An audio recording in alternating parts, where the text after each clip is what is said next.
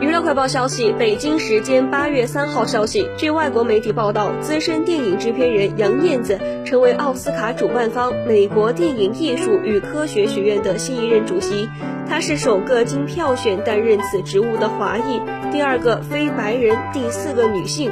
六十六岁的杨燕子自二零零二年起加入学院的制片人分部，她被认为是好莱坞亚裔电影人的教母，也介绍中国电影和好莱坞进行了不少沟通交流。